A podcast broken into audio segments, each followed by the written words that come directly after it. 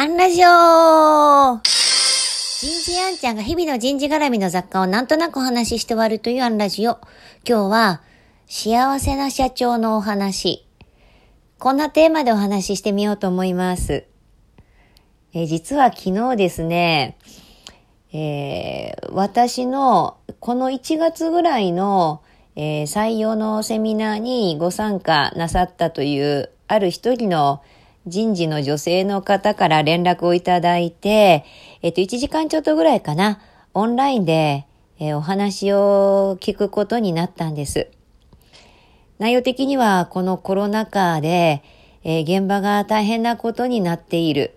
なんとかしてあげたいんだけど、何をしていいかわからないし、えー、社長にももっとこんな風にしてほしいなとかいうの思いがあるんだけれども、こう私みたいな、こう一社員が社長に何かを言うのはおこがましい。こう、なんかその中でもどかしさだったりどうしていいのかわからなくて、で、そうだ、聞いてみようと思って、えー、半年ちょい前かな、えー、セミナーで前に立っていた、なんだか熱量がある、えー、お母ちゃんに頼ってみたという経緯でした。まあ、それもなんかご縁だなと思いながら、こうお話を聞いていて。ただね、こう人事に来て、まだ一年にもならない女性がこう一生懸命考えているわけです。それも、ある意味経営者の目線で、この会社どうしていけばいいだろう現場はこんな風になっていると。ただ、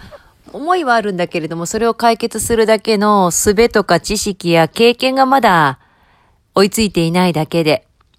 で、やっぱり、どこまで行っても、社長のお立場を理解できているわけではないし、一つ私が思ったのは、こんな社員の方がいらっしゃる社長はなんて幸せなんだろうということ。そして、えー、私がしたアドバイスの一つが、こう会社をどうしていこうと思うのも大事なんだけど、それは社長の仕事なので、例えばあなたは今年入ったえー、貴重な新入社員の方を、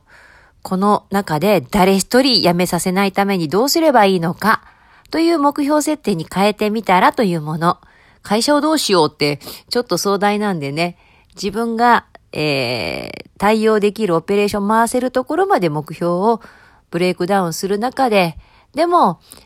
おこがましいじゃなくて現場の声を知っているのは、現場の最前線にいる方々なんだから、それをファクトとして社長に